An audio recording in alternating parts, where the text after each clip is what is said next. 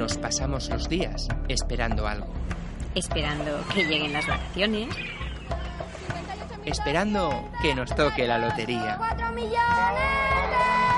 Esperando en el teléfono. Todas nuestras líneas están ocupadas. Por favor, espere. Esperando en las colas del súper, del banco y del paro. Esperando que llueva. Eh, pero no los fines de semana. Y lo más importante, esperando que los miércoles vuelvan a ser miércoles. Se acabó la espera. Se acabó la espera. Hemos vuelto y lo hacemos a lo grande. La temporada 10 del De Que Parlem ya está en marcha. Pégate a la radio los miércoles de 8 a 9 de la tarde en Radio Nova y déjate llevar y seducir por nuestro equipo y sus espacios. Cuentos, animales, el tiempo, humor, cultura, música, seguridad, entrevistas y mucho más. Ya lo sabes, ¿a qué esperas? Enrédate con nosotros. Enrédate con nosotros. Y es que un miércoles sin de que parlem no es un miércoles.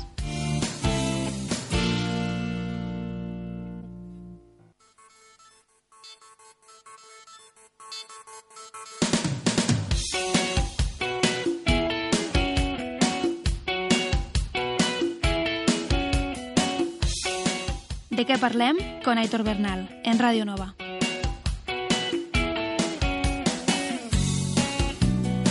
Muy buenas tardes, familia. Primero de todo, feliz año 2013 a todos. Como veis, no se acabó el mundo y por eso volvemos a estar con todos vosotros aquí en directo en la 107.7 de la FM en Radio Nova.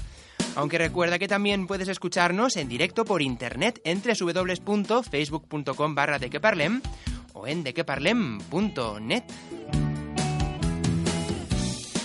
Así que bueno, te invito a ponerte cómodo o cómoda durante esta hora y durante lo que queda de temporada, porque como ya sabes, cada miércoles a las 8 tienes una cita con el De Que Parlem 10, el programa que te ayudará a olvidar los malos rollos del día. Y eso vamos a seguir intentando estos meses, con historias y cuentos, humor, cultura, consejos, ocio y todo lo que vaya surgiendo durante estas semanas. Y por cierto, a los que preguntáis siempre cuándo sale el podcast, a ver, normalmente ¿eh? se cuelga o la misma noche del miércoles o el jueves por la mañana. Todo depende de la conexión y de las velocidades de internet, en fin, esas cosillas. Y bueno, dicho esto, vamos a empezar ya el programa de este miércoles 9 de enero, primero del año. Y por lo tanto, ¿qué tendremos hoy? Pues hoy tenemos un programa muy interesante, fijaros. En primer lugar, hablaremos con Janet Selma, una de las autoras del manual Diners sí gracias, el secrets de la economía doméstica. Janet ha escrito el libro junto a Rosa Muro. Es un libro muy interesante porque bueno, te ayudará a organizar tu economía doméstica y oye, ahora que estamos en época de rebajas, eh, qué mejor que hacer caso de los consejos de este libro. Ahora en nada hablaremos con Janet para que nos lo presente. Libro que está disponible tanto en catalán como en castellano. Después descubriremos algunas de las nominaciones de los Goya de este año y actualizaremos el primer ranking de cine de las películas más vistas esta semana. Pero la cosa no se queda aquí porque hoy también tendremos la previsión del tiempo con Albert Borrás y un bueno repaso por lo que ha sido el 2012, meteorológicamente hablando, claro. Así que ya lo sabes, ¿qué te apuntas? Pues venga, vamos a ello. Saludos de quien nos hablas hoy, Aitor Bernal. Bienvenidos.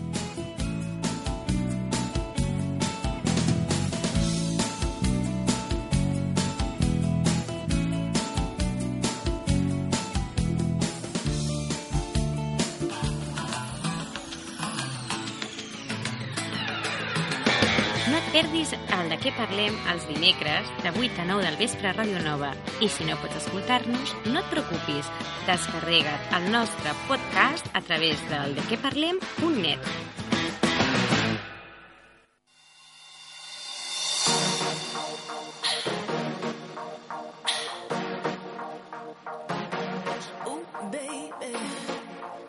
Doncs dit i fet, en aquest primer de què parlem de l'any, crec que ens anirà molt bé a tots fer un petit parèntesi i mirar cap a casa i fer una petita reflexió. Sempre escoltem notícies de l'economia a Espanya, a Europa, al món, que si ajuda econòmica als bancs però no als ciutadans, que si allò va malament, que això va pitjor, però amb tanta situació i saturació informativa als mitjans ens descuidem d'allò més important, l'economia domèstica. Potser de vegades ens preocupem més pel que veiem o llegim que no pas pel que passa a casa nostra, o millor dit, sí que ens preocupem, però no sabem com afrontar els problemes o com planificar-los, com organitzar-nos o fins i tot com gestionar els nostres diners. I per això avui parlem amb les autores del llibre Diners, sí gràcies, els secrets de l'economia domèstica. Elles són la Janet Selma i la Rosa Muro. D'elles tenim al telèfon a la Janet. Janet, bona tarda. Hola, bona tarda, Hitor. Què tal? Molt bé, benvinguda al de què parlem i bon any nou. Moltes gràcies, igualment, bon any. I moltes gràcies per concedir-nos l'entrevista. A vosaltres per contactar amb nosaltres, per donar-nos a conèixer aquest manual o aquesta eina que anirà, suposo, molt bé a les famílies que ti- estiguin neguitoses de com començar l'any. Sí, de fet, hem, el llibre ha nascut amb les ganes o la, la il·lusió doncs, de proporcionar unes eines que ens ajudin a tots Uh -huh. a, a sortir endavant sense dependre d'ajudes de governs, que si ens han d'ajudar, doncs ja veiem com ho tenim. Bastant cru. I això, Sí, sí. Doncs, si et sembla, començarem. Però abans d'entrar al que és el llibre i entrar en matèria, jo et faig una pregunta que sempre se sent a parlar molt. A veure Sí? què n'opines. Els diners donen la felicitat? bona pregunta. Bona pregunta. eh, jo penso que sí. Uh -huh. sempre i quan eh, tinguem els diners al nostre servei i no nosaltres estiguem només al servei dels diners. M'explicaré. Els diners, eh, almenys amb la societat que estem vivint ara, són imprescindibles per tenir una vida mm, feliç o tranquil·la, perquè gairebé tot, tot eh, ho hem de treballar amb diners. Si volem tenir llum, aigua, un pis, tot necessitem diners. Eh, llavors, bueno, això, doncs, els diners són imprescindibles per poder estar bé, inclús per poder ajudar altres, per poder fer tot tipus de gestions. Llavors, per això nosaltres, una de les dites que posem en el nostre llibre és que això que els diners no fan la felicitat és un rumor que escampen els rics perquè els pobres no els hi tinguin tanta enveja. Molt bona aquesta, eh? De fet, eh, fixa't, Aitor, que eh, mm, els diners no donen la felicitat, però en canvi la majoria de nosaltres ens passem moltíssimes hores en un lloc de treball regalant un valor que no tenim eternament, que és el nostre temps, Mhm. a canvi d'uns diners. I tant. Sí, Llavors, sí. els estem donant un valor impressionant. Ja ho diuen molts cops, els diners mouen el món. Sí, exactament, sí, sí. Tot i que això ens corrompi per dins, però és així, la realitat és aquesta, oi? Exacte, sí, sí. No, no, diuen que els diners són com l'aigua, no? Una aigua estancada Mhm. es podreix. Una aigua que circula és una aigua neta, amb vida, Mhm. no? Molt bé. Els diners passa igual. Si els guardem i no els movem, s'espodriran. I per saber moure aquests diners, Mhm. heu escrit aquest llibre de, eh, com hem dit abans, Diners, sí, gràcies, els secrets de l'economia domèstica, oi? Sí, exacte. Que ho podem trobar, em comentaves abans, quan hem parlat, en dos formats diferents. Sí, eh, l'hem posat, a, el tenim en format de paper, Mhm. disponible, però també l'hem posat en format d'e-book perquè sigui molt més assequible a totes les persones que el vulguin adquirir. Molt bé. En format paper doncs, té un valor de 14 euros amb 95 i en format d'e-book són 6,95. Doncs ara, perquè els oients mm, coneguin de què tracta el llibre més profunditat, entrem ja en matèria Uh -huh. i començarem primer descobrint com us va sorgir la idea a les dues d'escriure un e-book o un llibre sobre aquest tema, l'economia domèstica.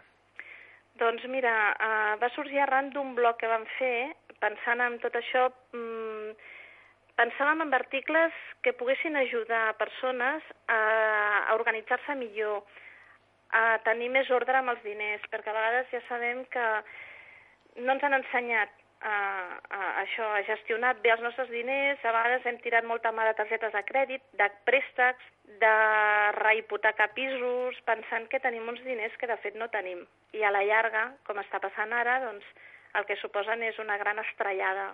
Una gran patacada quan Mhm. arriben els comptes a final de mes i sobretot ara al gener que estem, oi? Exacte. Llavors, el manual ho teniu dividit en dues parts, oi? uh -huh. Quines Sí. serien, més o menys? Doncs mira, és una primera part que de fet va néixer més tard, però hem pensat que és la primera perquè és una part amb la que dona unes pautes per sortir d'un forat profund econòmic amb el que es pugui trobar una persona o una família. Uh -huh. Nosaltres sempre parlem en el llibre d'unitat familiar, però no amb la intenció que s'entengui d'una família pare, mare i fills, sinó que mm, del número de persones que siguin que estan compartint una mateixa economia. Mm? Poden ser un conjunt d'amics que visquin junts en un pis i que reparteixin despeses, o sigui, tinguin...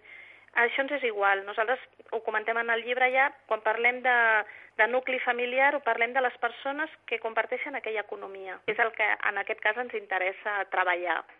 Molt bé. I, i va ser això, teníem una sèrie d'articles així com... Perdó, eh, eren les dues parts, no? Doncs teníem Sí. aquests articles, doncs, sobretot pensant en persones doncs, que estaven més desorganitzades, que estaven amb greus problemes, que ara cada vegada doncs, s'ha donat més també perquè ens ho creiem cada vegada més, llavors nosaltres mateixos també ens anem dient clar, clar, com està tot, com està tot, i, i ens anem també enfonsant, i aquí el que volem dir és, bueno, no compta, tu tens les eines perquè ben gestionades puguis tirar endavant. I a partir d'aquesta primera part, que és quan tot està sota mínims, comences a gestionar bé els diners que t'entren, comences a veure com entrar més diners, a partir d'aquí, que ja comences a surar una mica, passes a una segona part amb la que eh, ja pots inclús eh, pensar en estalvi i en gestionar aquests estalvis perquè a poc a poc els diners et puguin anar treballant a favor teu i realment et puguin anar donant, si no la felicitat, si una pau. Perquè no tenir diners fins a, per arribar a final de mes el que crea és una angoixa i un neguit que normalment acaben portant problemes inclús eh, de salut. És clar. I clar, quan, també quan parlem de, de hem d'estalviar, un pot pensar, ostres, sí, estalviar amb els temps que corren és impossible, però no. Tal i com explico al llibre, és possible. És possible. Uh -huh. És possible i, a més a més, moltes vegades pensem mm, que podem passar amb una mica menys. Tampoc estem dient aquí de, de, de fer grans estalvis, almenys al principi, perquè és una qüestió d'hàbit i de pensar en que nosaltres som tan importants com tots els altres a qui els hi paguem. Paguem roba, paguem moltes coses que potser amb una mica menys d'import nosaltres podem anar recollint una mica de diners. I aquesta mica de diners, a poc a poc, serà una quantitat cada vegada més nodrida i que ens podrà reportar satisfaccions. Val la pena. Molt bé. I ara, eh, tal i com comentes, eh, fer un pressupost és una eina bàsica per a qualsevol economia, fins i tot per a la domèstica, tot i que no ho sembli. Especialment, eh, suposo, per aquestes dates, no? Com acabem de passar el Nadal i ara que venen les rebaixes, doncs també és molt important tenir en ment el pressupost familiar. Sí, la veritat és que val la pena... Eh, o sigui, tenim nosaltres en el llibre dos pressupostos fets. Un primer és més auster, però amb tots dos el que sí que es, con, eh, es contemplen són partides mm, per cada cosa per anar reservant cada mes una mica. Uh -huh. És a dir, cada mes jo posaré el que pugui destinar per comprar roba quan arribin rebaixes. No es tracta de que quan arriben rebaixes un no té diners i tira mà de la targeta de crèdit, perquè el que un s'estalvia per una banda, ho, després ho ha de pagar com tres vegades més. Sí. Perquè pensem que quan fem una compra en targeta de crèdit mm, estem pagant una quantitat d'interessos brutals. Llavors, eh, si nosaltres hem tingut la previsió d'anar recollint una miqueta cada mes i destinar-lo a aquestes partides, una mica o no, depèn del, que, del pressupost que dels diners que ens entrin o que tinguem cada mes. Reservem aquests diners per comprar rebaixes, per comprar eh, extras, quan arriba el moment sabem, tenim tant, doncs podem gastar amb tranquil·litat aquell import amb allò que ens faci il·lusió. Sempre s'ha de tenir previst el que s'ha de gastar, no anar improvisant, oi? Exacte, que és el que ens ha estat passant també molt fins ara. Sí. Bueno, ens podem reorganitzar de nou. Però per què creieu que fer un pressupost familiar costa tant? No és un recurs tan habitual com ho hauria de ser. Eh, els nostres pares ho tenien clar, eh? O els nostres pares o els vostres avis, eh? Jo parlo perquè ja tinc una edat. Eh, ells ho tenien molt clar, potser perquè ells cobraven amb efectiu i cobraven cada setmana. Llavors ells s'havien d'anar repartint els diners perquè sabien que, que, que havien de fer aquesta distribució, si no, no, no tirarien endavant. I perquè, penso jo, el fet de que ells havien de pagar tots els rebuts quan venien amb diners, perquè no els hi passaven pel banc, facilitava la gestió dels diners.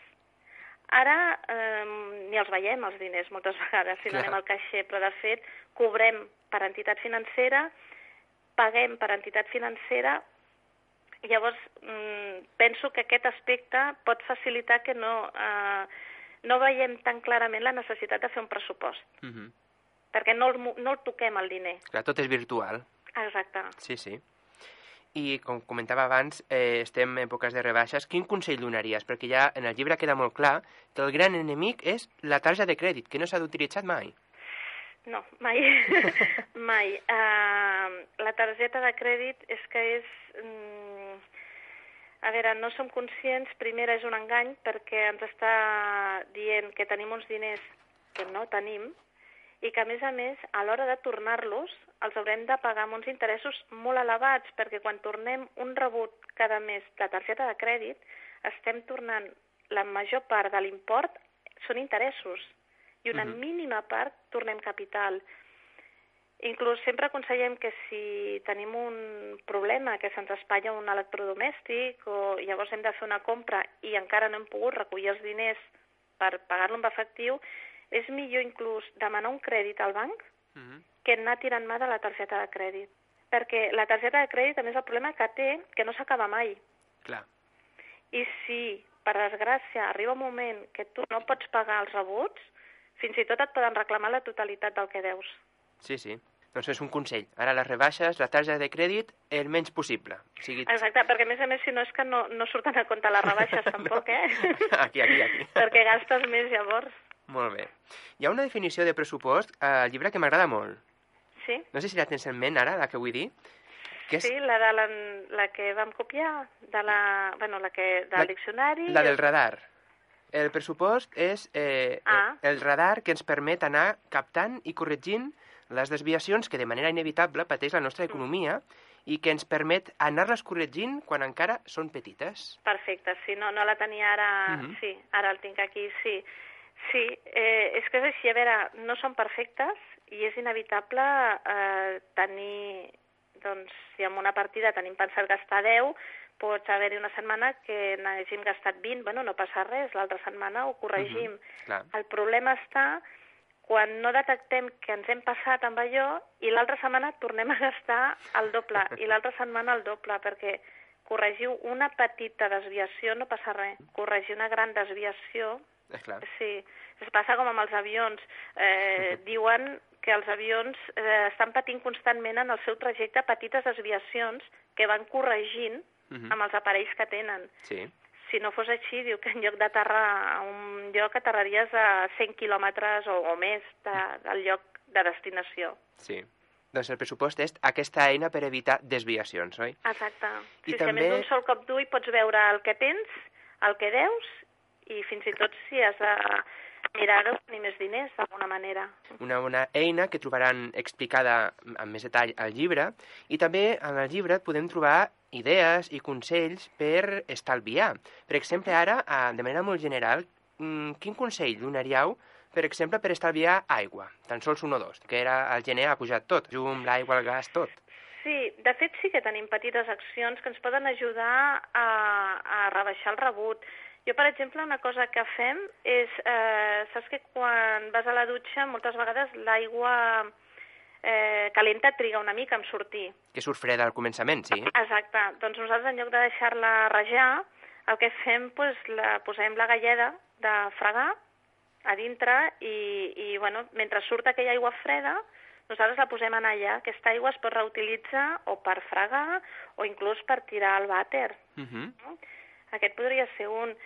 Eh, Sí, sí. Un altre és, doncs, de, a les ferreteries que més tenen molt, ara no sé el que costen, però tenen un import molt assequible, és per posar l'aixeta, Mhm. que el que fa és posa una mica d'aire a l'aigua i fa que amb la, molta menys aigua puguis tenir la mateixa utilitat, és a dir, pots esbandir els plats i en canvi estàs utilitzant molta menys quantitat d'aigua Mhm. que a la llarga també es nota amb el rebut, perquè Clar. aquí és allò que dèiem abans en català, no? De mica en mica s'omple la pica, no? Sí, A vegades pensem, bueno, va, em deixo el llum encès un moment perquè me'n vaig un moment i torno. Bueno, és un moment, un moment, un moment, i al cap del mes el rebut, aquest moment, són molts moments. sí, val la pena. Val la pena si sortim d'una habitació encara si res, Mhm. tanquem el llum i llavors anem, anem fent petites accions. Molt bé.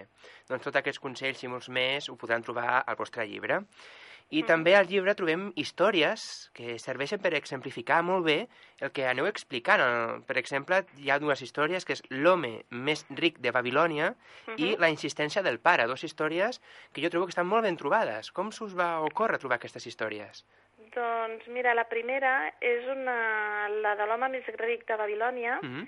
Que justament és el títol de tot el llibre que es va publicar, però eh, és una història mm, que a nosaltres ens, ens va agradar molt perquè bueno, el protagonista és un home pobre que està treballant i que rep un encàrrec de l'home més ric de Babilònia. Mm -hmm.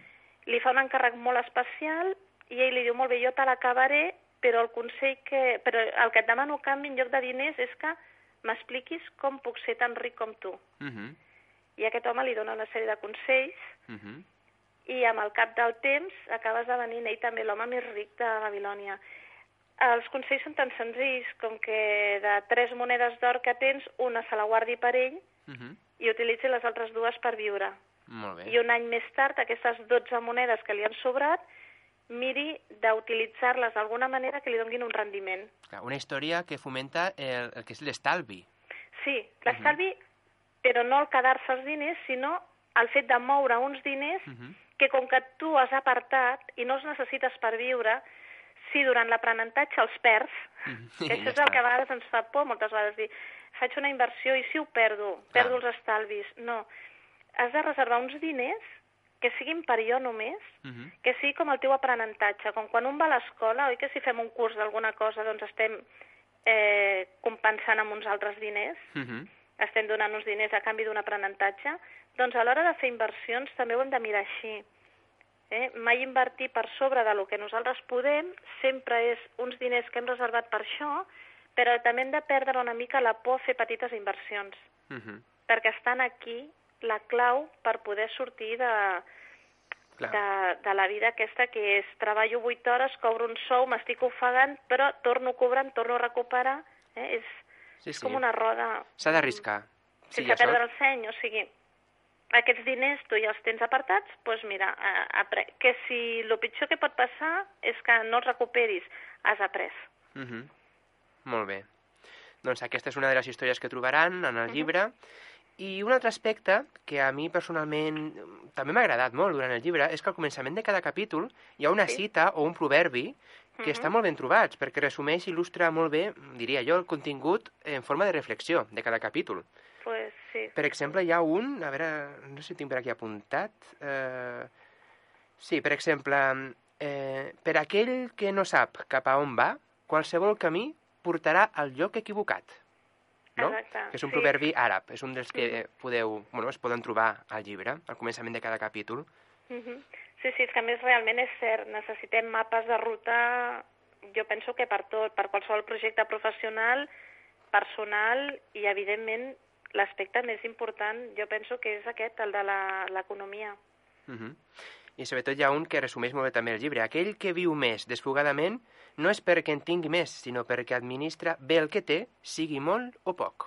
Exacte, genial. Sí, aquesta també és una de les nostres preferides. Mhm. És Sí, d'À- sí. d'Àngel Ganivet, oi? Mhm. Molt També, bé. si em permets, Aitor, Sí, sí. mm, hi ha una que ens agrada bastant, que és només apreciem el valor de l'aigua quan s'aixuga el pou. També. Eh? Mhm. Quan, quan perdem allò que, que tenim és quan més ho valorem, no? Doncs sí.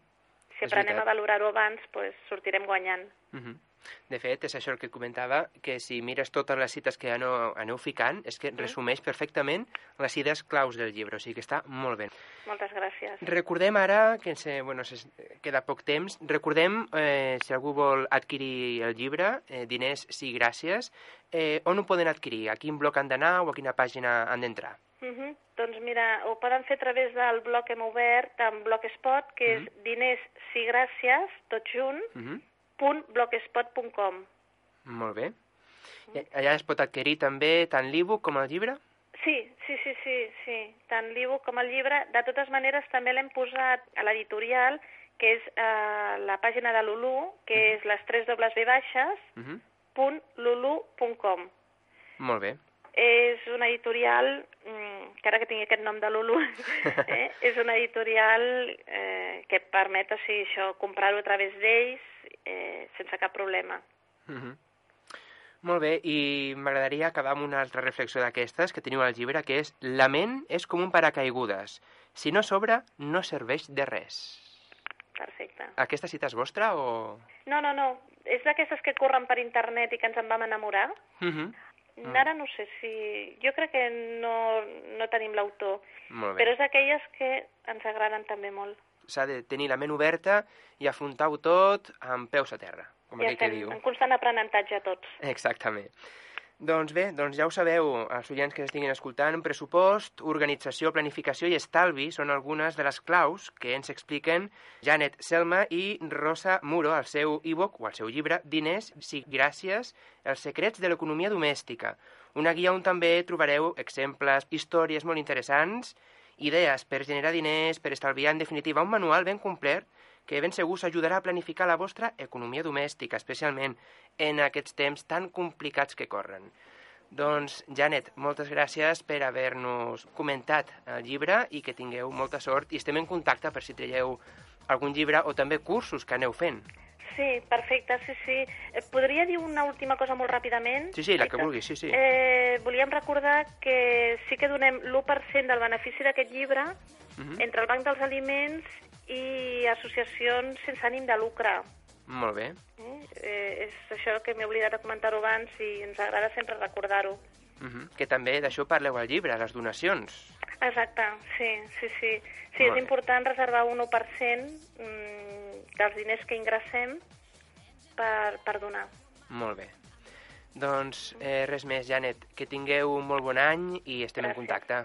Igualment, moltes gràcies per tot i bon any.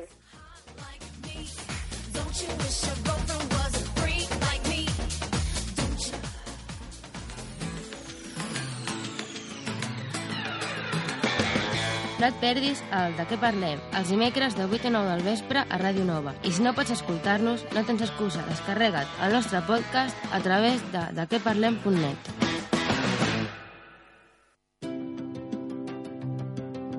A la tardor, no deixis que el vent s'endugui les paraules.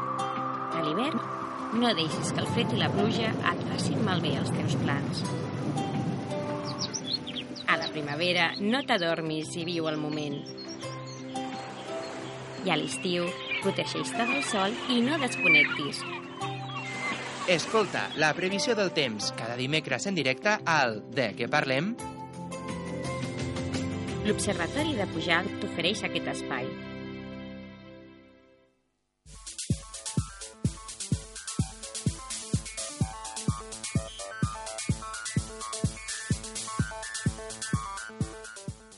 I ara al De què parlem arriba el moment de parlar amb l'Albert Borràs. Albert, bon vespre.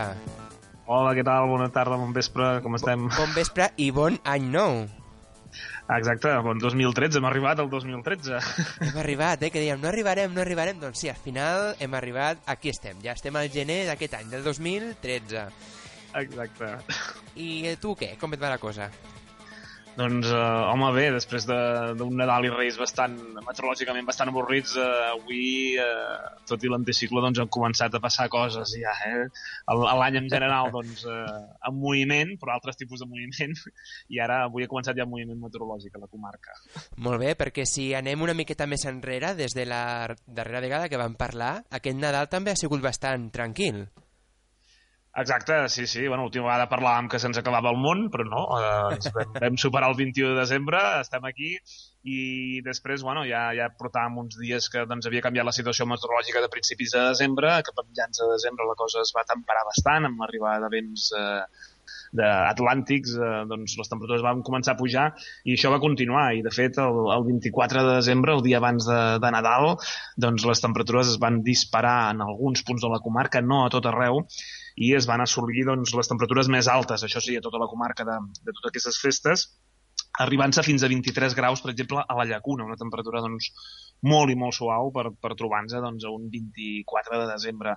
A Pujal, per exemple, amb 9 anys de dades, es va arribar aquest 24 de desembre a 19 graus de temperatura màxima, quan fins ara, doncs, en els últims 9 anys, la temperatura més alta que havíem tingut al desembre era de 16. Per tant, déu nhi el dia 25, el dia de Nadal, ja no va ser tan alta la temperatura, però encara aquí a Pujal doncs, vam arribar a 16 graus i mig i vam fer la segona temperatura més alta d'aquesta sèrie de gairebé 10 anys. Mm -hmm. Aquest ambient doncs, tan temperat de 24 i 25 de desembre, després es va refredar una mica, però tot plegat amb, amb un anticicló que s'ha anat bellugant, ens ha anat passant alguns, algun petit frontet, i si bé doncs, a principis d'any, aquest 2013, doncs, va venir una miqueta més fresquet, amb glaçades doncs, que el que seria la zona de la Conca d'Òdena és on han, on han pogut doncs, eh, agafar més, més intensitat, baixant-se pràcticament fins als 5 graus sota 0 Òdena el dia 3 de gener, la resta, doncs, vaja, les temperatures no, no han estat gaire, gaire baixes. Les parts més altes, mm, podríem dir, que és on hem tingut les temperatures més suaus eh, al llarg doncs, d'aquests doncs, dies de, de Nadal. Penseu que la temperatura més baixa doncs, des del 10 de desembre fins a dia d'avui eh, a Pujal, doncs, amb prou feines, eh, passava per sota dels 0 graus. Eh, avui sí que la temperatura doncs, ha baixat una miqueta més, però vaja, aquests dies de Nadal Uh, molts dies ens trobàvem amb unes inversions tèrmiques doncs, molt marcades, de 5, 7, 8, 10 graus de temperatura, i era qüestió doncs, al matí de llevar-se i anar al punt més elevat de la comarca per estar doncs, ben calentonet. No? Després sí que la temperatura en general doncs, pujava, pujava tot arreu. Així doncs, eh, vaja, a part d'aquesta temperatura doncs, més suavitzada d'aquestes festes, eh, doncs la falta de precipitacions, no? perquè mm -hmm. han mhm. estat algunes dècimes les que han caigut, moltes a causa de les boires i també per quatre gotes que vam tenir el primer dia de l'any. Eh, però vaja, això quatre gotes que no ens, arriba, no ens ha fet arribar la precipitació ni a, ni a un litre per metre quadrat. Fora de la comarca també destacar doncs, eh, el dia de Reis, el dia 6, la nit del 5 al 6, eh, que a la zona de l'Alt Empordà doncs, les mínimes no van baixar dels 19 20 graus i el dia de Reis es va arribar a unes màximes de 25 graus a bona part de l'Alt Empordà tot amb molts punts en vent, però vaja, unes temperatures que vaja, no, no són pas adients per l'època de l'any. No, i tant que no, i tant que no. Perquè si fem també el balanç, el que ha estat el 2012, què, què podríem dir? Vaja, el 2012, amb les dades de, del Servei Meteorològic que tenim per tota la comarca, podem dir que ha estat un any doncs, eh, càlid, les temperatures han estat per sobre doncs, del que seria habitual. La zona de la Conca d'Òdena seria els llocs, eh, dels llocs de la comarca on no ha estat tan, tan càlid, s'ha aproximat més al valor mitjà, però tot i així ha estat entre unes dècimes i mig grau per sobre del que seria la mitjana climàtica. I al voltant de la Conca d'Òdena, doncs les temperatures s'han situat entre mig grau i un grau per sobre de la mitjana. Sembla molt poquet, però quan parlem per valors mitjans a tot un any, doncs ja comença una miqueta a ser més significatiu. I pel que fa a les pluges, doncs eh, concentrades pràcticament en dos mesos, el mes d'abril i el mes d'octubre, i en general, si fem el còmput global, també per sota dels valors mitjans. A bona part de la comarca entre 400 i 550 litres, però si fem la referència als valors mitjans que hauríem de tenir, doncs podem dir que bona part de la comarca ha caigut entre un 10 i un 30% menys del que hauria d'haver caigut. I fins i tot alguns punts de la Panadella i del nord de la Panadella eh, doncs han caigut entre un 30 i un 40% menys del que ens tocaria respecte al valor mm-hmm. mitjà. Per tant, a part que la pluja ha estat mal eh, repartida al llarg de l'any perquè s'ha concentrat molt en, en dos mesos, doncs fins i tot així fent els còmputs globals doncs no arribem el, el que seria doncs, la pluja que hauríem d'haver tingut. Per tant, en 2012, càlid i sec. A veure, a veure què, què, què ens depara aquest 2013, si anirem pel mateix camí o no, oi? Bueno, sí, l'any és molt llarg, de moment hem començat molt tranquils, com, vaja, com és habitual també en anticicló doncs, el mes de gener, però que sí que no podem dir que és tan habitual és les temperatures que hem, que hem tingut aquests primers dies, però vaja, tot té un termini i mm-hmm. sembla que les coses han de canviar. De fet, avui hem començat a, a intuir, no, sinó a observar i a sentir alguns canvis de la comarca, no a tot arreu, la zona de Piera, al sud-est de la comarca, doncs allà les màximes avui s'han enfilat fins als 14 graus, una miqueta menys que ahir, un parell o tres de graus menys que ahir, però vaja, si ens anem a l'Alta Noia a Pujal, per exemple, la màxima d'aquest dimecres ha estat de 0 graus. Per tant, una diferència entre una punta i l'altra de la comarca de 14, que no és pas habitual, sí que ha de fer més fred o sí que fa més fred a, a l'Alta Noia, però no pas doncs, amb aquestes diferències tan marcades. Diferències que eh, amb, amb les inversions tèrmiques d'aquest Nadal doncs, es donaven al revés, no de 14 graus, però sí que trobàvem temperatures més baixes a Piera que no pas doncs, a les zones de l'Alta de l'Alta Noia. Avui el que ha passat és que la boira d'aquests dies anava afectant les comarques de Lleida Sí. ens ha arribat eh, també aquí a, a, a la comarca de la Noia, a l'Alta Noia, Prats de Rei, la Calaf, eh, Calonja de Sagarra, Pujal, també doncs, cap al nord, cap a Castellfell de Riborgós, tots aquests termes municipals. A la Panadella la boira doncs, ha estat i no ha estat, s'ha ficat i ha marxat.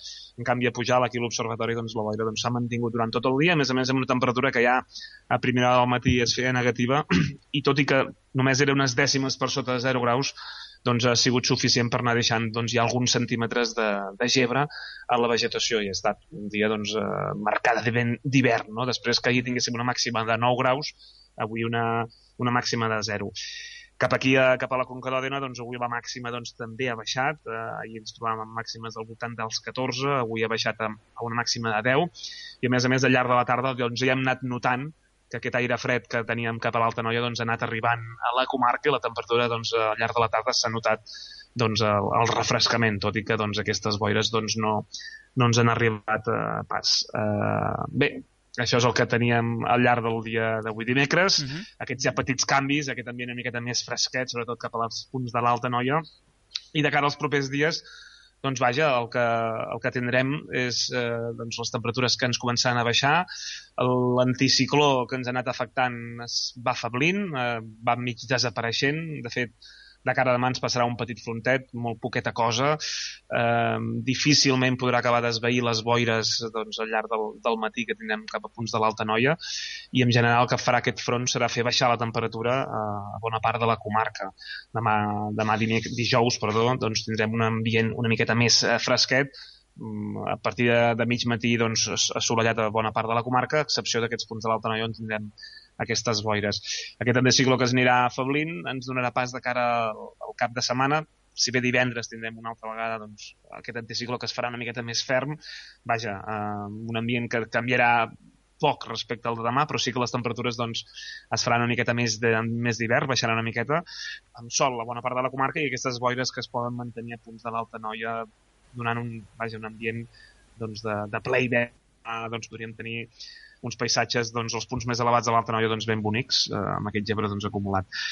I dissabte doncs, eh, estaríem a l'espera, sembla que dissabte no tindríem la boira, per tant dissabte seria un dia bastant assolellat a bona part de la comarca, amb alguns núvols a primera hora, i amb l'arribada d'un front cap a últimes hores de la tarda, un front que ve lligat doncs, a una depressió que es- que s'escola pel nord, ens ve de l'Atlàntic, eh, farà un recorregut de nord-oest a sud-est i veurem si acabarà passant més eh, pel nord de, de Catalunya o ens passarà pel centre de Catalunya.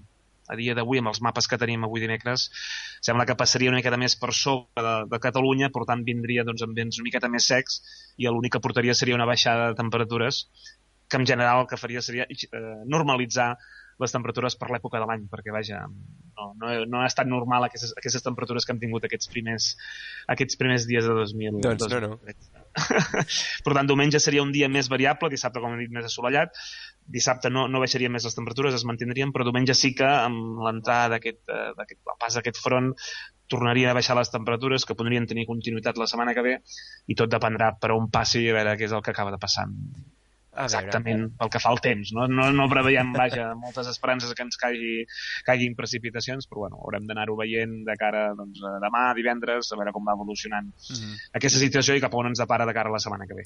I si no parlem de precipitacions, tampoc de neu. O sigui que... Uh, no, malauradament de moment no, però vaja, haurem d'anar-ho seguint. Ens arribarà aire fred de cara a diumenge, de cara a dilluns, Mhm. fred normal, uh, però vaja, haurem d'anar-ho veient com després se situa l'anticicló. Alguns, algunes previsions ens donen un anticicló més situat cap al nord de, de la península ibèrica, que ens podria continuar portant aire fred al centre de- d'Europa. De, Altres ens donen que l'anticicló es ficaria una altra vegada a partir de mitjans de la setmana que ve sobre nostra, per tant, poca cosa. Mm, Bé, aquestes previsions ja sabem que a més de 4 o 5 dies vista mm, s'han d'agafar moltes pinces i, i així és com, com ens ho hem d'agafar. Haurem d'anar-ho seguint. Doncs ho anirem seguint i la setmana que ve farem l'actualització. Però ara, com que no es va acabar el món, torneu a fer més activitats allà a l'observatori, oi? Doncs sí, vaja, eh, aquest dissabte esperem que aquest front s'endarrereixi una miqueta o com a mínim no, no ens malmeti la nit, perquè tenim prevista doncs, una observació a partir de les 6 de la tarda aquí a l'observatori doncs, amb l'agrupació astronòmica de, de la Noia i l'agrupació astronòmica de Barcelona una observació amb, amb cel profund. Uh, aquesta setmana doncs, que, que estem amb, amb, amb una lluna doncs, pràcticament nova, doncs esperem que puguem fer doncs, aquesta, aquesta observació. Les persones que estiguin interessades doncs, ens poden trucar aquí a l'observatori i vaja, és obert a tothom el telèfon doncs, per fer la reserva seria el 620 136 720 i esperem doncs, passant això una miqueta de fresqueta, ja se sap ben abrigats, però vaja, si algú té fred a dintre de, del que seria l'observatori doncs es pot escalfar. Recordem també la pàgina web www.observatoridepujalt.cat on està tota la informació, les activitats i el pronòstic pel cap de setmana. Exacte. Oi que sí? Actualitzat. I abans d'acabar, mmm, voldria fer una pinzellada perquè aquests dies s'està parlant molt d'un meteorit que es diu Apophis, i clar, com el 21 de desembre no va passar res, ara ja comencen a especular un altre fi del món, que és que quan el meteorit Apophis xocarà amb la Terra i no sé quines històries. I avui estava comentant de que aquest meteorit passava, deien, a prop de la Terra. Sí, vaja, avui és del, de, dels, dels últims dies i dels propers és el dia que s'acosta més a la Terra, però passa més de 14 milions de quilòmetres, o sigui que de moment... Sí, d'aquí doncs... a la veïna. bastanta tranquil·litat. Vaja, això és uh, unes quantes vegades la distància que hi ha entre la Terra i la Lluna i, i bé, i el que llavors passarà el 2029 és que tornarà a passar per un punt proper i el 2036 també, però no té res a veure amb els primers pronòstics que es van fer quan es van començar a fer els primers càlculs que semblava que el 2029 havia de caure. No? De moment, doncs, eh, a dia d'avui, que sapiguem, doncs, ha passat pel punt més proper, aquests 14 o 15 milions de quilòmetres de distància, i ara es tornarà a allunyar i, i esperem que mantingui l'òrbita que, que està pronosticada de cara al 2029. Ui, si no, mira, podem agafar un AVE, l'AVE, i anem directament cap allà, no?, amb, a fer la visita. Ara, ara que estem connectats ja, doncs, escolta sí, sí.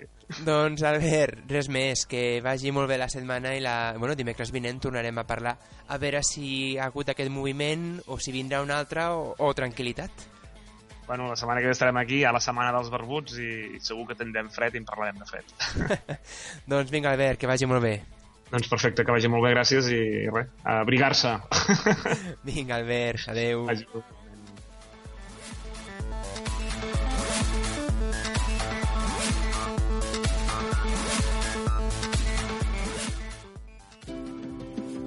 Fins aquí el pronòstic d'aquesta setmana. I recorda, trobaràs la previsió del temps actualitzada i les diferents activitats programades a la web de l'Observatori www.observatoridepujal.cat.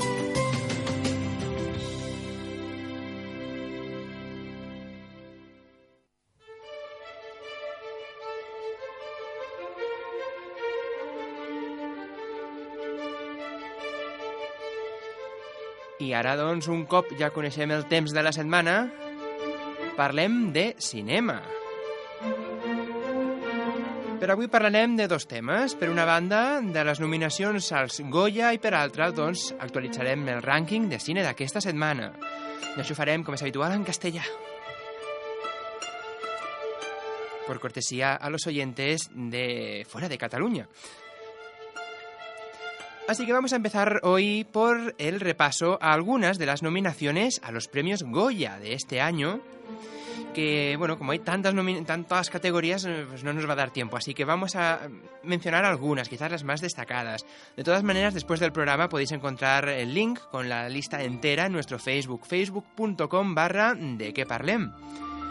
Así que vamos a ver, las grandes favoritas de, esta, de la edición de este año son Blancanieves con 18 nominaciones y Grupo 7 con 16. También le sigue de cerca Lo Imposible, que aspira a 14 estatuillas, y El Artista y la Modelo, que podría conseguir un máximo de 13.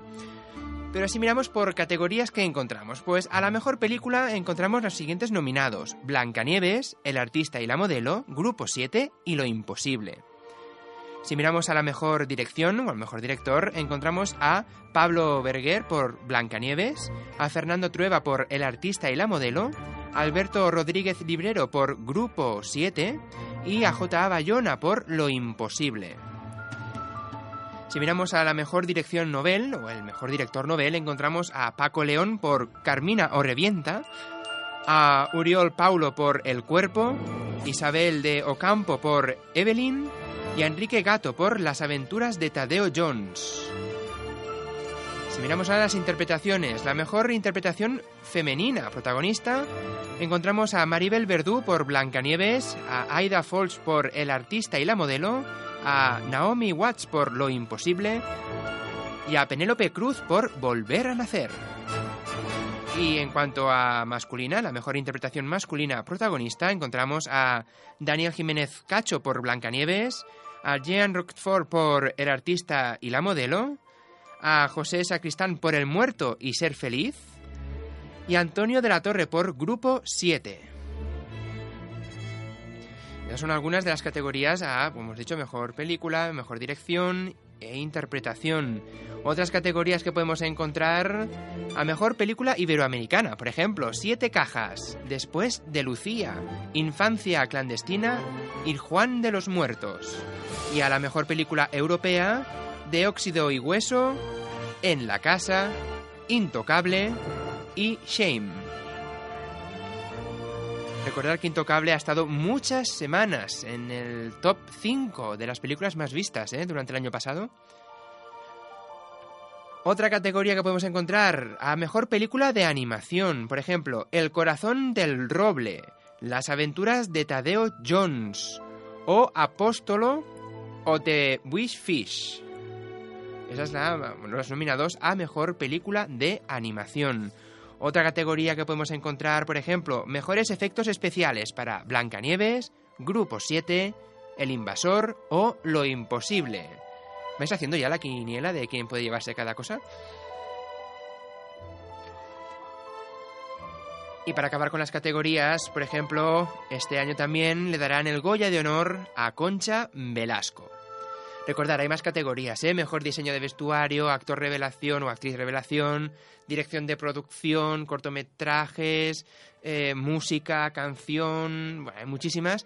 Pondremos el link, insisto, en facebook.com barra de que parlem para que la tengáis todas. Pero bueno, hemos hecho un repasillo por las más destacadas. Y como hemos dicho, entre Blancanieves, con 18 nominaciones, y Grupo 7 con 16, y Lo Imposible con 14, son las favoritas. Y conocidos los Goya, vamos ahora a entrar a lo que es actualizar el ranking de cine de las películas más vistas esta semana, de, bueno, las primeras más vistas de este 2013.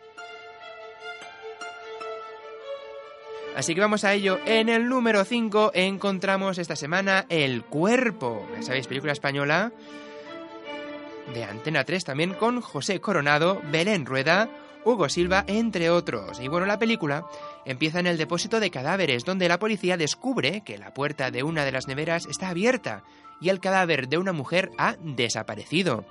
El inspector de policía encargado de la investigación cuenta con la colaboración del marido de la difunta, aunque no descarta la posibilidad de que esté relacionado con el asunto.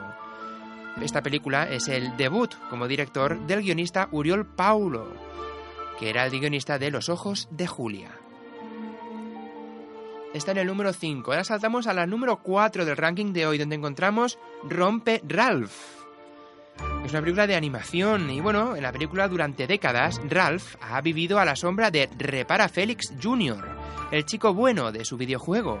Cansado de ser el malo de la historia, Ralph decide tomar el asunto por sus manos y ¿qué hace? Pues se lanza en un viaje a través de las distintas generaciones de videojuegos para demostrarle al mundo que él también puede ser un héroe.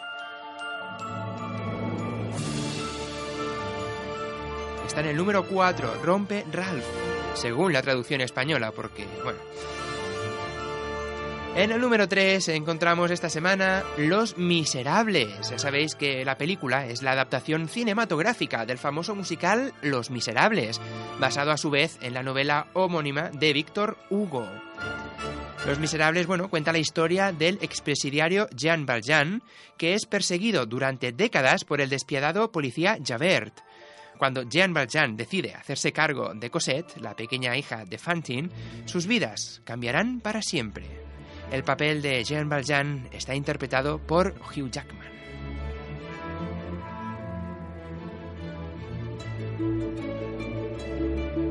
Está en el número 3, Los Miserables. En el número 2 encontramos esta semana La Noche Más Oscura, que es un thriller sobre la operación militar que acabó con la vida de Osama Bin Laden, líder de Al Qaeda. El título original, Zero Dark Thirty, hace referencia a la hora, a las doce y media de la noche, del 1 de mayo del 2011, momento en que los marines penetraron en la residencia de Bin Laden en Pakistán para eliminar al hombre más buscado de la historia. Y en el número uno entra, y lo hace con bastante fuerza, El Hobbit, un viaje inesperado. El Hobbit, bueno, es la primera parte de la precuela de la trilogía El Señor de los Anillos, obra de Tolkien. Al igual que El Señor de los Anillos, El Hobbit también es una trilogía.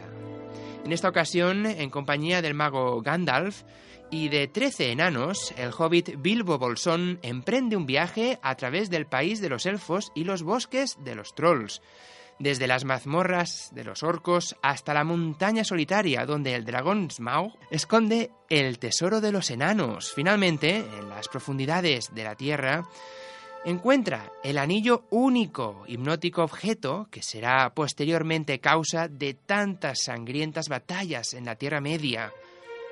Ya sabéis, ¿eh? El anillo, mi tesoro. Está en el número uno, El Hobbit.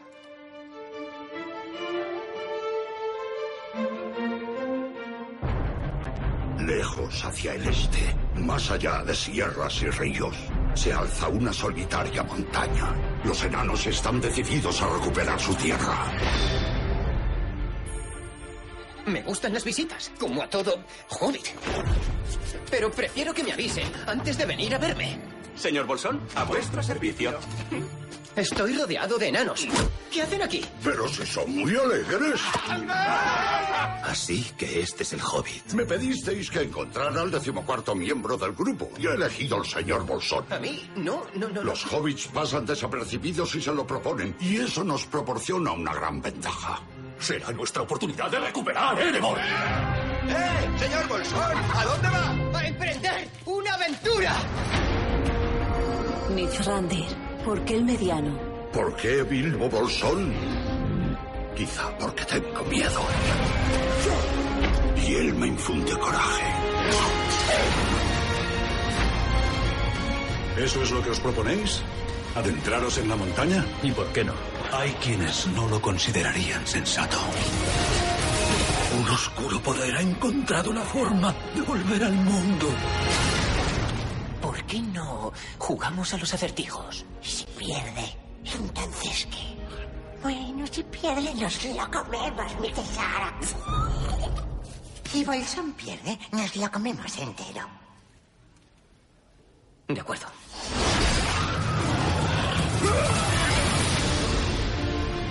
Contaría con todos y cada uno de estos enanos para el mejor ejército. Lealtad. Honor. Un corazón voluntarioso. ¿Qué más se puede pedir? Has dejado atrás tu hogar. El mundo te espera.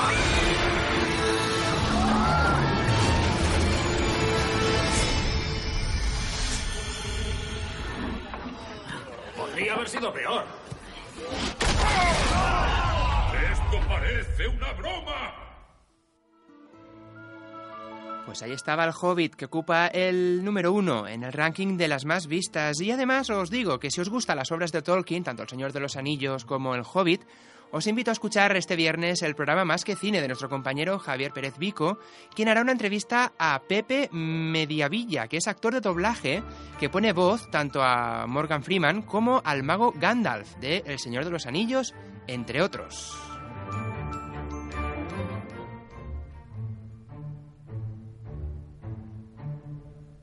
Un nuevo, fresco y creativo programa puedes encontrar en el 107.7.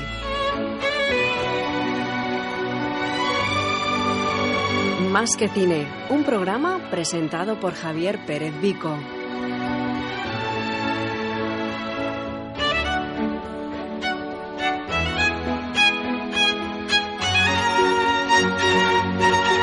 No te lo pierdas.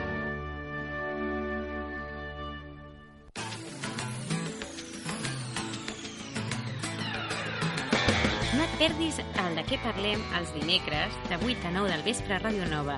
I si no pots escoltar-nos, no et preocupis. Descarrega't el nostre podcast a través del dequeparlem.net.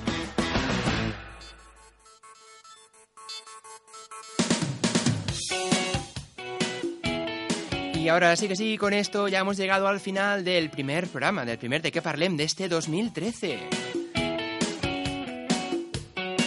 Así que yo os recuerdo que podéis volver a escuchar el programa a través de nuestro podcast, que encontrarás en el blog en www.dequeparlem.net y también en nuestro Facebook, facebook.com barra de que. Si no esta noche, mm, durante el día de mañana lo encontraréis colgado. Y también hoy ya, pues puestos, felicitar a nuestra compañera, a la Cristina Fernández, de la sección Amki Parlem, porque hoy es su cumpleaños. Así que para ella, muchas felicidades. Ya sabéis, ¿eh? de aquí dos semanillas tendremos un nuevo grupo que nos acompañará aquí en el de que Parlem.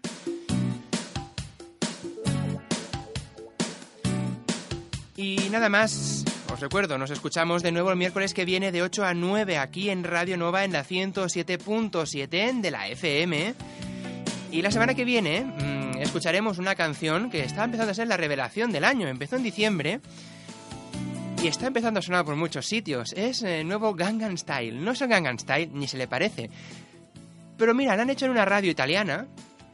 Hicieron la canción, la han traducido a un montón de idiomas y ahora pues está empezando a pegar. No sé si conocéis eh, la canción del Pollito Pío.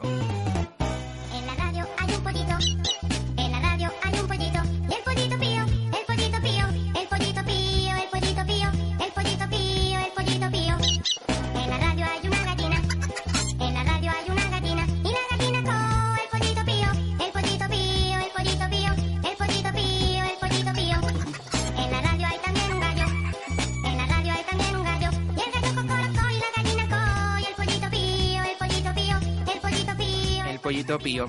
Pues esta la escucharemos entera la semana que viene. Digo, está empezando. Ya no existe la canción del verano. Ahora hay canciones mm, de ese tipo durante todo el año. Así que nada, la semana que viene descubriréis cómo acaba la canción del Pollito Pío. Así nada, que tengáis todos y todas una muy buena semana.